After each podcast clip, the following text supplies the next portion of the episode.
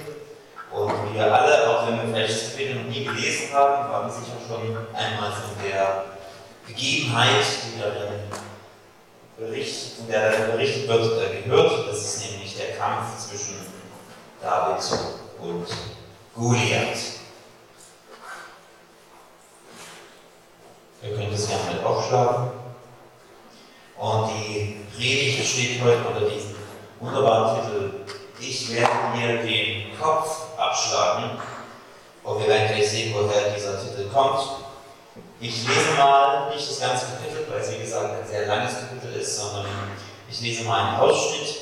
1. Samuel 17, Verse 40 bis 52. Und wenn ich dann, dann werde ich beten und dann beginnen wir mit der Predigt. 1. Samuel 17, Abvers 40. Und er nahm seinen Stab in die Hand und er wählte sich fünf glatte Steine aus dem Bach und legte sie in die Hirtentasche, die er hatte. Und zwar in die Schleudersteintasche und er nahm seine Schleuder zur Hand und näherte sich dem Philister. Und der Philister kam auch daher und näherte sich David. Und sein Schildträger ging vor ihm her. Als nun der Philister den David sah und anschaute, da verachtete er ihn, denn er war ein Knabe, rötlich und von schöner Gestalt. Und der Philister sprach zu David, bin ich denn ein Hund, dass du mit Schrecken zu mir kommst? Und der Philister, der Philister fluchte David bei seinen Göttern. Und der Philister sprach zu David, komm her zu mir, ich will dein Fleisch den Vögeln des Himmels und den Tieren des Feldes geben. David aber sprach zu dem Philister, du kommst zu mir mit Schwert und mit Speer und mit Hofspieß, ich aber komme zu dir im Namen des Herrn, der Herrscher, des Gottes, der Schlachtreihen Israels, die du verhöhnt hast. An diesem heutigen Tag wird dich der Herr in meine Hand ausliefern, und ich werde dich erschlagen und deinen Kopf von dir nehmen. Und, und werde die Leichname des Heeres der Philister an diesem Tag den Vögeln unter dem Himmel und den wilden Tieren der Erde geben, damit die ganze Erde erkenne, dass Israel einen Gott hat. Und diese ganze Gemeinde soll erkennen, dass der Herr nicht durch Schwert noch Spieß hilft, denn der Kampf ist die Sache des Herrn, und er wird euch in unsere Hand geben. Und es geschah, als sich die Philister, als sich der Philister aufmachte und daherkam und sich David näherte, da eilte David und lief der Schlachtreihe entgegen auf den Philister zu. Und David streckte seine Hand in die Tasche, nahm einen Stein heraus und er schleuderte und traf den Philister an seine Stirn, so dass der Stein in seine Stirn kam und er aus dem Angesicht zur Erde fiel. So überwand David den Philister mit der Schleuder und mit dem Stein, und er erschlug den Philister und tötete ihn. Und weil David kein Schwert in seiner Hand hatte, lief er und trat auf den Philister nahm dessen Schwert und zog es aus der Scheide und tötete ihn und schlug ihm den Kopf ab. Als aber die Philister sahen, dass ihr Held tot war, flohen sie. Und die Männer von Israel und Juda machten sich auf und erhoben ein Kriegsgeschrei und jagten den Philistern nach, bis man in die Ebene kommt und bis zu den Toren Ekrons. Und die erschlagenen Philister lagen auf dem Weg von Shaharaim bis nach Gad und bis nach Ekron. Herr, wir preisen dich für diese, ja, über diese Bibelpassage, die so kraftvoll und so stark ist. Was für ein Triumph. Was für ein Sieg. Und Herr, wir wollen heute dahinter blicken. Was ist dein Herz über diese Geschichte? Was möchtest du uns mitteilen? Ich bitte dich, dass du uns Jesus Christus offenbarst, dass du zu uns redest heute durch das Wort Gottes. Sprich zu uns, öffne uns die Herzensaugen. Bewege unsere Herzen, dass wir von dir weggehen, verändert durch dein Wort, durch das Wirken deines Geistes. Und das kannst nur du tun. Und auf dich verlassen wir uns. In Jesu Namen. Amen. Okay, keine andere Geschichte aus der Bibel ist wahrscheinlich so über alle Weltanschauungs- und Religionsgrenzen bekannt. Man könnte schon fast sagen, dass es durchaus auch in die Popkultur eingegangen ist, dass wenn man von David und Goliath spricht, hat auch jeder, der noch nie sich äh, in eine Kirche hineinbegeben hat, noch nie irgendwie einen Gottesdienst beigewohnt hat, noch nie die Bibel aufgeschlagen hat, sofort ein Bild vor Augen. Sofort äh, diese Geschichte, dass der kleine oder der, der Kampf zwischen den, zwischen den ungleichen Gegnern und dass der den wahrscheinlich, nach der Wahrscheinlichkeit überhaupt keine Siegeschance ausgerechnet wurde, dass er den großen Sieg und den großen Triumph davon trägt. Der erste Punkt ist, gebt mir einen Mann. Das ist, was der Philister, das Goliath sagt, fordert die Schlachtreihen Israels heraus und fordert sie auf, gebt mir einen Mann, der mit mir kämpft. Und wenn dieser Mann gewinnt, werden wir eure Diener sein. Und wenn ich diesen Mann besiege, dann werdet ihr unsere Diener sein. Er macht quasi ein verhöhnendes, verspottendes Angebot und sagt ihnen, wenn ihr nur einen Mann aufbieten könnt, der mich schlagen kann, dann habt ihr quasi den Krieg gewonnen.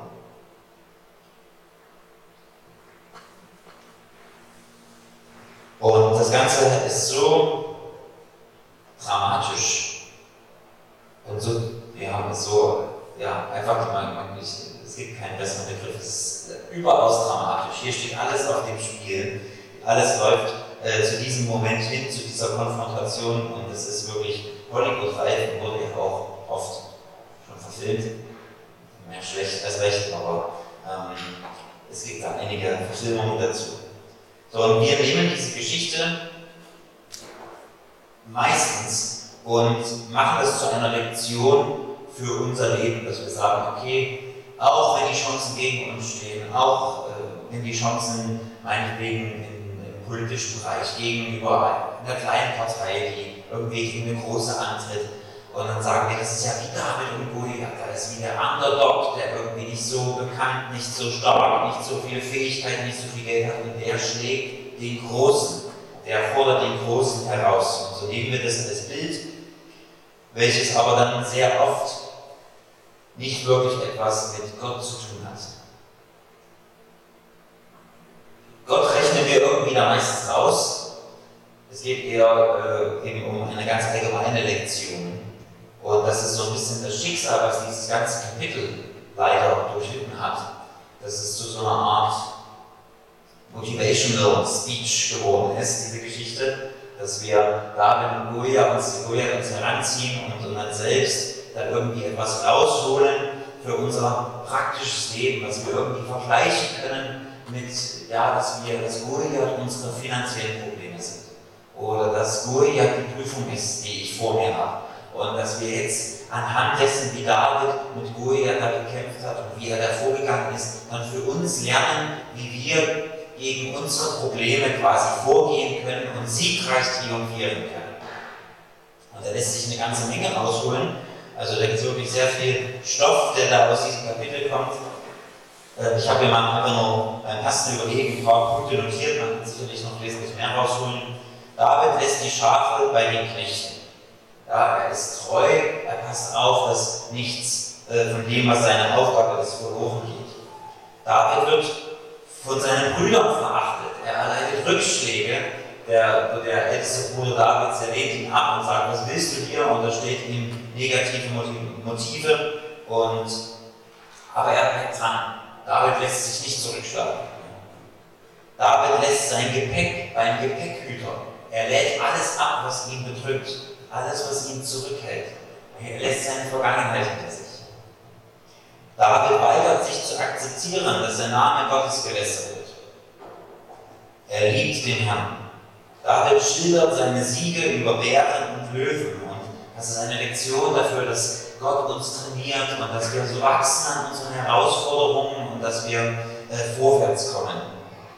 David kann nicht in der Rüstung von Saul laufen, weil es ihm zu groß ist. Er muss seine eigenen Erfahrungen machen. Er muss, er muss er selbst werden.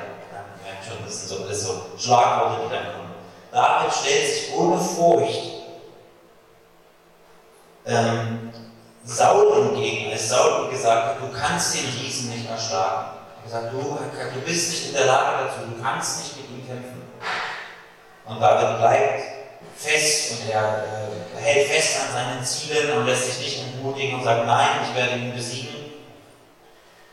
Und dann werden da so alle möglichen äh, bildlichen, äh, bildlichen äh, Erklärungen verwendet, dass man sagt, okay, David ist auf dem Schlachtfeld und du bist ja auch auf dem Schlachtfeld und so wie er triumphiert hast, kannst auch du triumphieren und kannst auch du siegreich sein. Man muss noch einmal kurz bei Google eingeben, irgendwie Predigt, König äh, David Goliath und dann findest du so gut. Ich habe so heißerische Titel gefunden, How to become a Giant Slayer. Ja, wie du jemand wirst, der Riesen den Kopf abschlägt. Und das hat natürlich eine gewisse Attraktivität und äh, sogar auch eine gewisse Berechtigung. Natürlich können wir auf dieser Ebene die Bibel lesen und uns Weisheiten daraus herausführen. Aber ich denke, dass eine ganz andere Allegorie viel eher auf der Hand liegt und viel treff, zutreffender ist.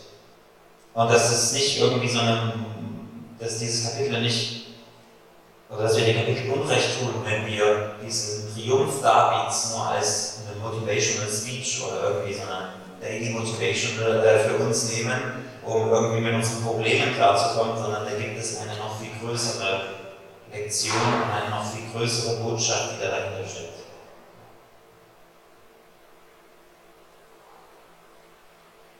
Goliath ist der bildliche Teufel. Goliath ist, ist das Bild für das Böse, für die Macht des Teufels. Und David stellt niemanden anders dar als Jesus Christus, der unser Held geworden ist. Und die angsterfüllte und machtlose Armee der Israeliten, die, die nicht vom Fleck kommen, die zittern und beten, das sind wir. Auf einmal klingt das nicht mehr so nach einem Motivational Speech. Ja. äh, es ist gar nicht mehr so attraktiv, ähm, da irgendwie diese Geschichte uns anzugucken, aber wir werden da gleich noch hinkommen, warum das auch für uns ein Riesenvorteil ist. Die völlige Furchtlosigkeit, die David hier an den Tag legt. Kein einziges Mal lesen wir davon, dass er irgendwie Angst hatte, hätte. Vor Goliath. Seine Entschlossenheit, sein zielsicheres Agieren, sein Eifer für die Ehre Gottes im Angesicht des eigenen Todes, sein triumphaler Sieg und die völlige, völlige Vernichtung des Feindes stellen das Werk und den Sieg von Jesus Christus dar. Die Furcht und das Entsetzen der Schlachtreihen Israels, ihr Fliehen vor dem Fluch Goliaths, ist der natürliche Zustand aller Menschen im Angesicht von Sünde, Tod und Teufel.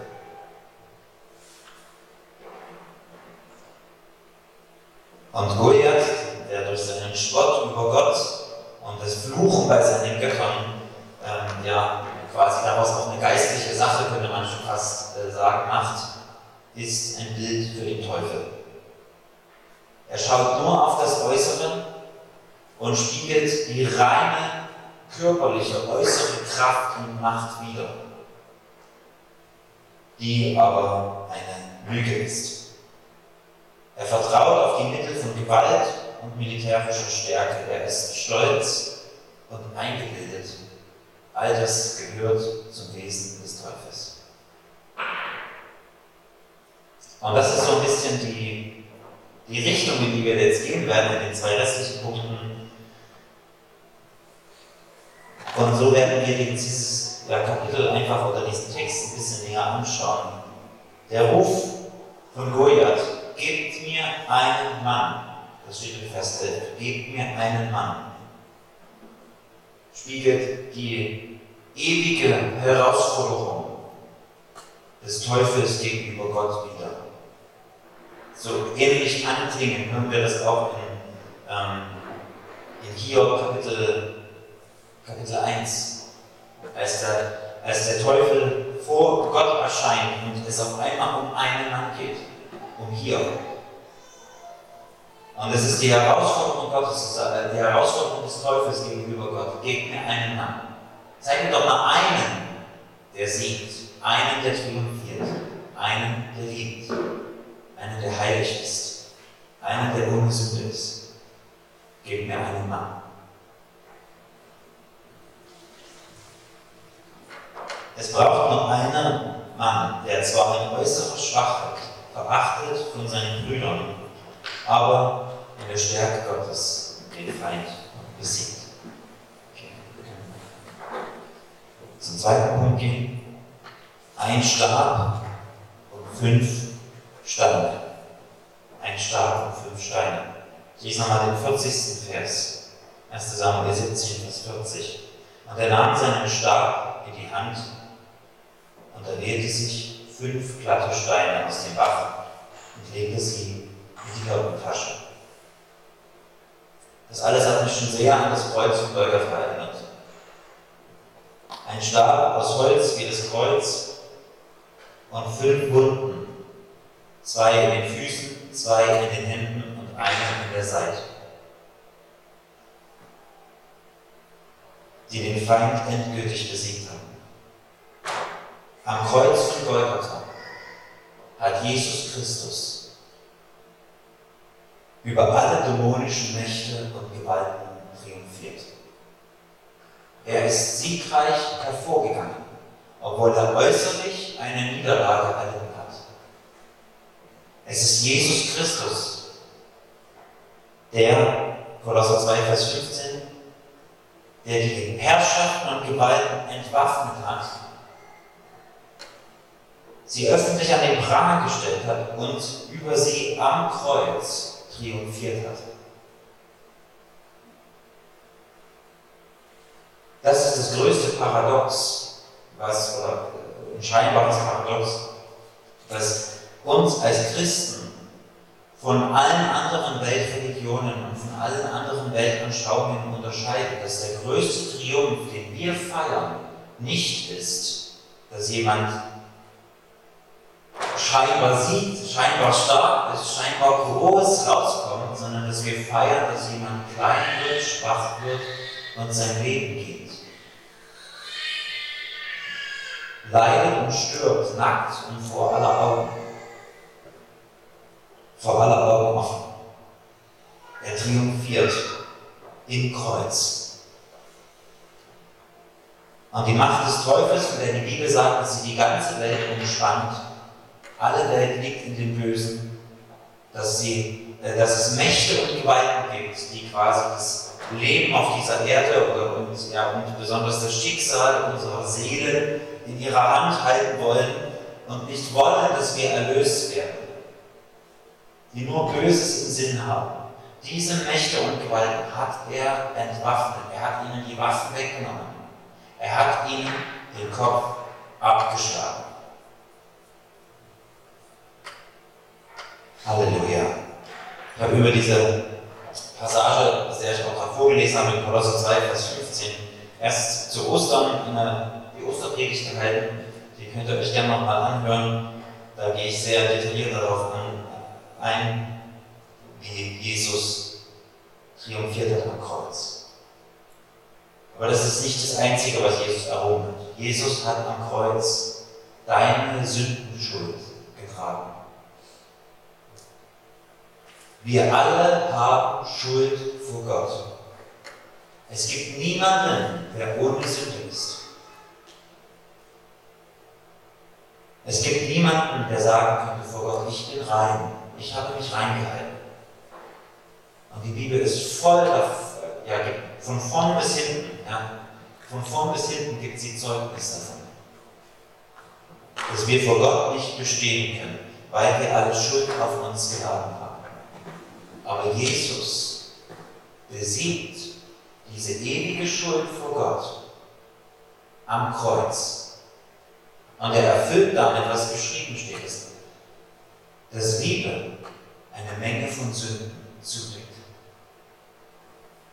Es ist seine Liebe, die ihn ans Kreuz gibt, die, die, die, ihn, ja, die ihn dazu gebracht hat, bereitwillig ans Kreuz zu gehen. Es ist die Liebe des Vaters, die offenbar wird, dass er seinen eingeborenen Sohn gegeben hat. Damit alle, die an ihn glauben, nicht verloren gehen, sondern ewiges Leben haben. Jesus triumphiert über deine und meine Schuld am Kreuz. Und das bedeutet, dass wir, das ist jetzt Punkt C, ich habe hier Buchstaben, dass wir durch das Kreuz, durch das Werk des Kreuzes, durch diesen Triumph Christi mit Gott versöhnt sind. Römer 5, Vers 10. Wenn wir mit Gott versöhnt worden sind durch den Tod seines Sohnes, als wir noch Feinde waren, wie viel mehr werden wir als Versöhnte gerettet werden durch sein Leben? Christus hat durch sein Leiden und Sterben nicht nur unsere Schuld gesühnt, dass wir geduldet, geduldet sind, ja. Wir sind geduldet, wir haben Bleiberecht. Es geht darüber hinaus, er hat uns versöhnt mit ihm. Wir sind jetzt in die Familie Gottes aufgenommen. Und diese Trennung, die vorher unüberwindbar war, hat er jetzt aufgelöst und wir dürfen zu Gott Vater sagen.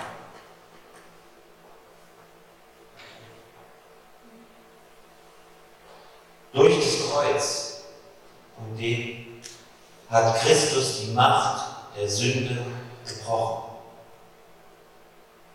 Das bedeutet, dass diesem ewigen Kreislauf, dem der Mensch laut dem biblischen Menschenbild unterworfen ist, dass wir Sünden nicht anders können, als zu sündigen und dass die Sünde immer eine Spur in uns hinterlässt, dass da immer etwas in uns ist, was, äh, was uns zur Sünde hinzieht. Das hat Christus mit sich ans Kreuz genommen. Paulus nennt es den alten Menschen, der mitgekreuzigt ist. Römer 6, Vers 6. Wir wissen ja dies, dass unser alter Mensch mitgekreuzigt worden ist, damit der Leib der Sünde außer Wirksamkeit gesetzt ist, sodass wir der Sünde nicht mehr dienen.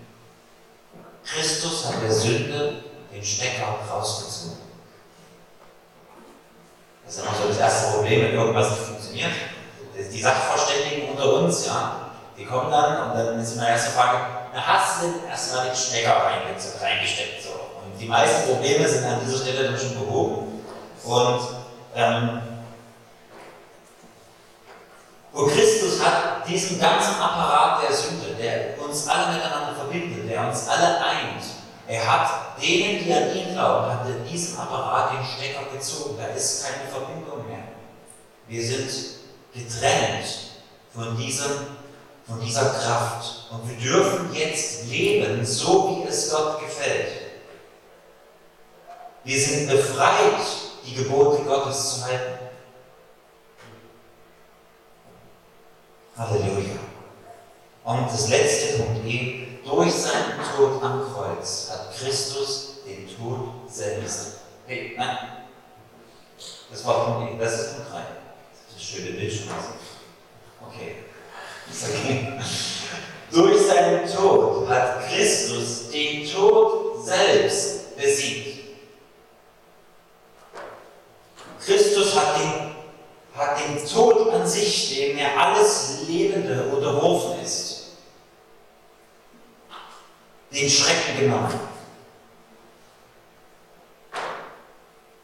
1. Korinther 15. Ganz berühmte Verse ab Vers 55. Tod, wo ist dein Stachel?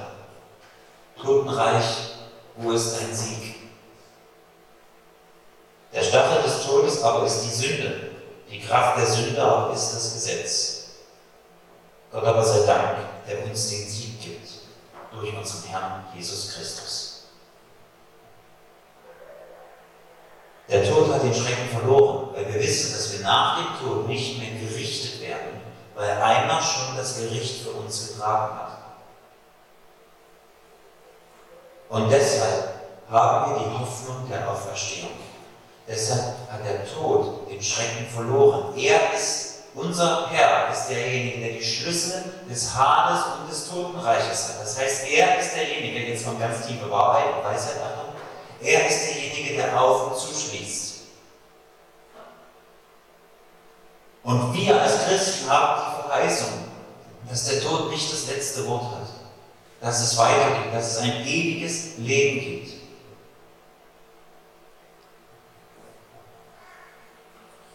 Und das klingt irgendwie so ein bisschen so lapidar oder irgendwie so, ja, das ist was ich jetzt sage, so besonders.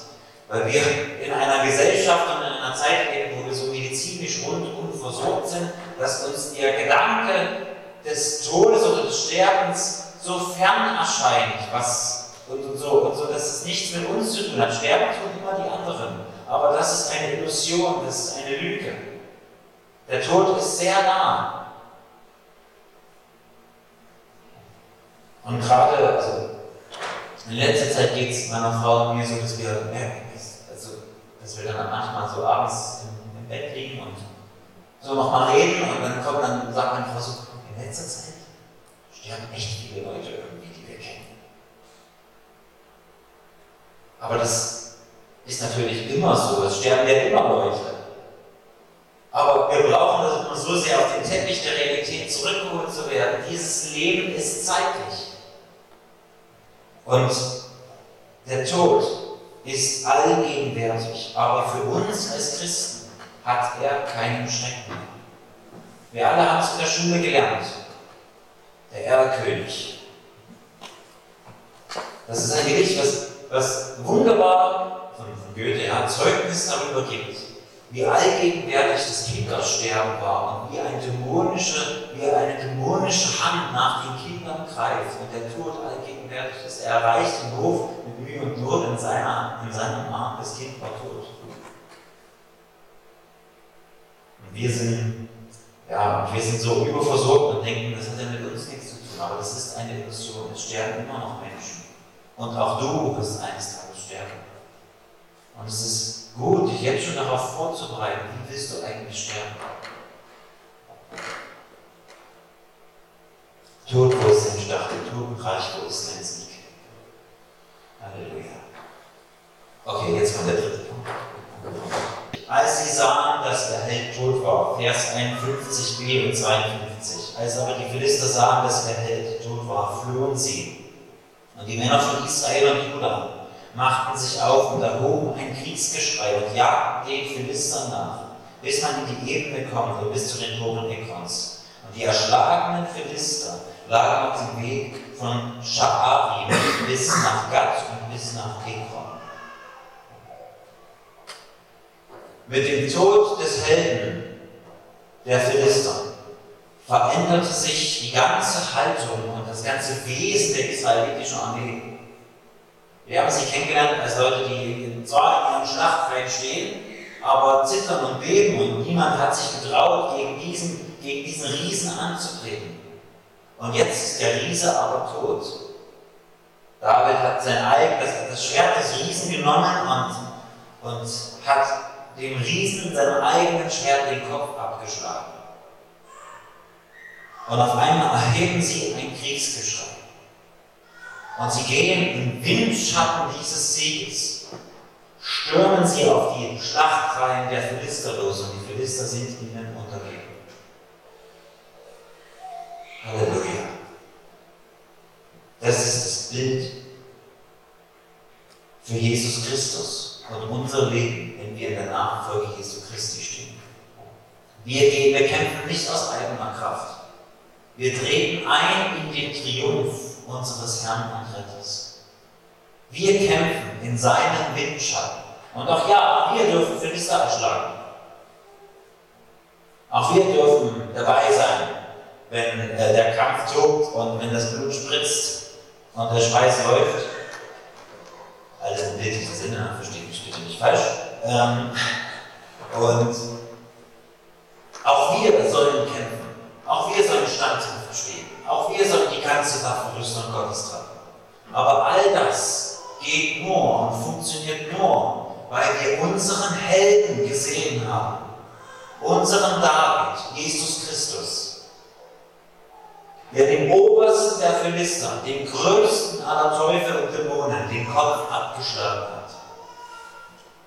Und in diesem Sieg kämpfen und siegen auch wir.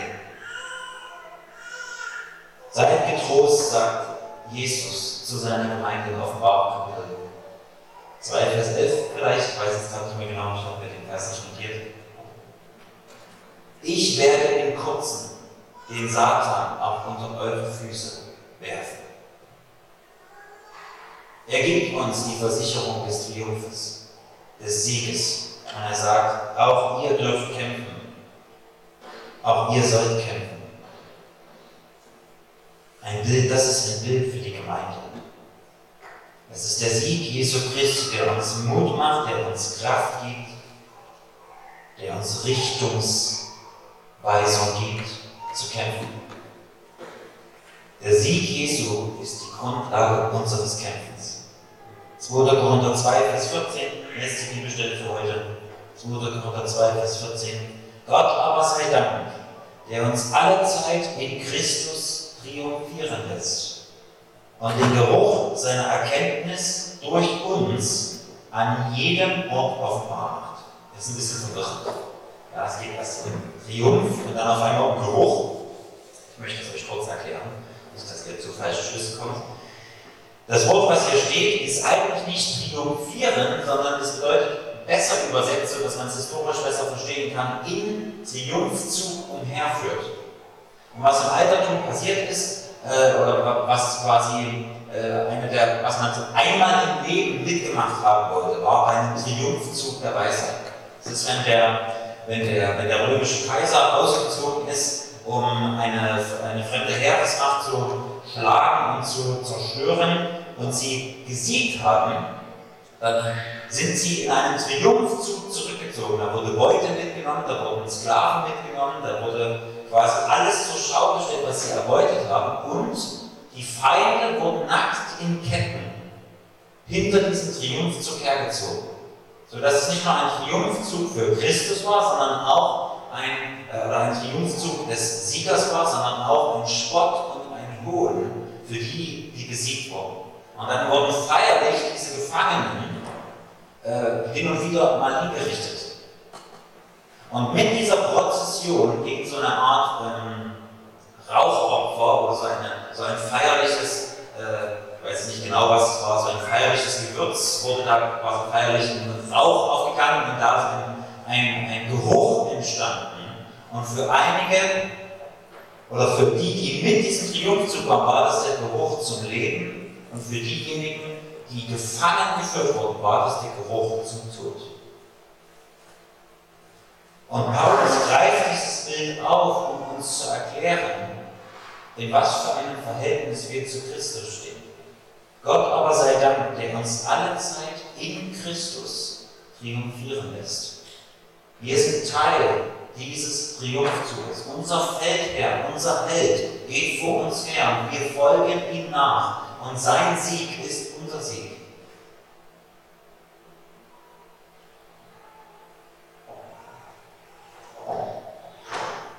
An anderer Stelle sagt Paulus, wer sich rühmt, mehreren Stellen sagt er es, wer sich rühmt, der rühmt sich des Herrn. Das ist genau das, was wir tun. Wir rühmen uns des Kreuzes, wir rühmen uns des Sieges, den ein anderer erworben hat. Aber wir sind Teil seiner Heeresmacht. Und mit dieser Haltung möchte er, dass wir dem der Sünde entgegentreten, dem Teufel und dem Tod. Sieg in Jesus Christus. Thomas, vielleicht kannst du nach vorne kommen. Ich möchte noch ein, ein altes Lied ähm, rezitieren. Aus, es ist 500 Jahre alt fast. Das heißt, mir nachspricht Christus unser Held. Mir nach spricht Christus, unser Held. Mir nach, ihr Christen alle. Verleugnet euch, verlasst die Welt, folgt meinem Ruf und Schall. Nehmt euer Kreuz und Ungemach auf euch, folgt meinem Wandel nach. Ich bin das Licht, ich leuchte euch für mit heiligem Tugendleben. Wer zu mir kommt und folget mir, darf nicht im Finstern schweben. Ich bin der Weg, ich weiß wohl, wie man wahrhaftig wandeln soll. Ich zeige euch das, was schädlich ist, zu fliehen und zu meiden und euer Herz von arger List zu reinigen und zu scheiden. Ich bin der Seelen Fels und Ort und führe euch zu der Himmelspforte. Fällt euch schwer? Ich gehe voran. Ich stehe euch an der Seite. Ich kämpfe selbst, ich breche die Bahn, bis alles in dem Streit bin alles in dem Streit. Ein böser Knecht, der still mag stehen, sieht er voran den Feldherrn gehen. Wer seine Seele zu finden meint, wird, wird sie ohne mich verlieren. Wer sie um mich verlieren scheint, wird sie nach Hause führen. Wer nicht sein Kreuz nimmt und folgt mir, ist mein nicht wert und meiner Ziel. So lasst uns denn dem lieben Herrn mit unserem Kreuz nachgeben und wohlgemut, getrost und gern in allem Leiden stehen. Wer nicht gekämpft, trägt auch die Krone des ewigen Lebens nicht davon. Herr, wir danken dir, dass du den Sieg errungen hast. Du bist unser David. Du bist der, der in Schwachheit gekreuzigt wurde über den sich die Leute lustig gemacht haben, über den sie sogar noch gesagt haben, als du am Kreuz hingst, komm herab und wir werden an dich glauben. Aber du bist treu geblieben. Du hast ihre Versuchung widerstanden und hast gekämpft bis zum Schluss. Aus Liebe bist du nicht zurückgewichen, sondern hast gekämpft um unsere Seelen, hast gekämpft um das Heil dieser Welt. und bist bis in den Tod gegangen. Du hast dein Leben gegeben und hast so dem Riesen den Kopf abgeschlagen. Du hast so die Macht des Feindes über unserem Leben gebrochen. Und in diesem Kreuz ergeht der Ruf an uns. Folgt mir nach. Kommt mit mir. Tretet ein in meinen Sieg. Lasst euch versöhnen mit Gott. Was für ein Evangelium. Was für eine Botschaft. Was für ein Sieg. Der feststeht in allen Turbulenzen, in allen Herausforderungen, in allen Schwierigkeiten, in allem, was uns niederdrückt und sogar bis in den Tod trägt uns dein Sieg. Trägt uns die Kraft deines Kreuzes und bis in alle Ewigkeit werden wir essen vom Baum des Lebens, welches dein Kreuz ist. Der Baum des Lebens, der zwölfmal im Jahr Frucht bringt und dessen Heilung, ja, dessen Blätter für die Heilung der Nationen sind. Und eine Quelle entspringt an deinem Kreuz zum ewigen Heil. Halleluja.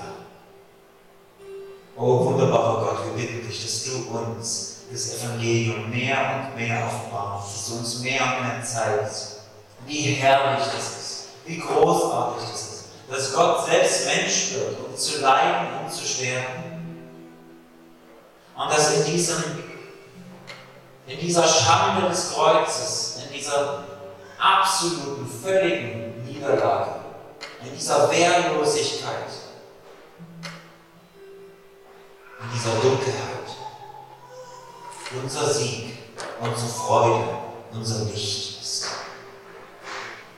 Geist Gottes, öffne uns die Herzensaugen. Male uns Christus als gekreuzigt vor Augen. Bewege unsere Herzen wieder neu.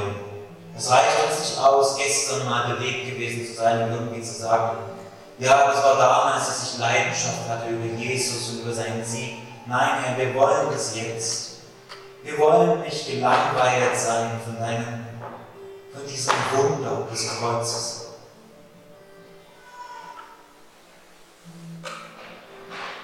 Lass auf uns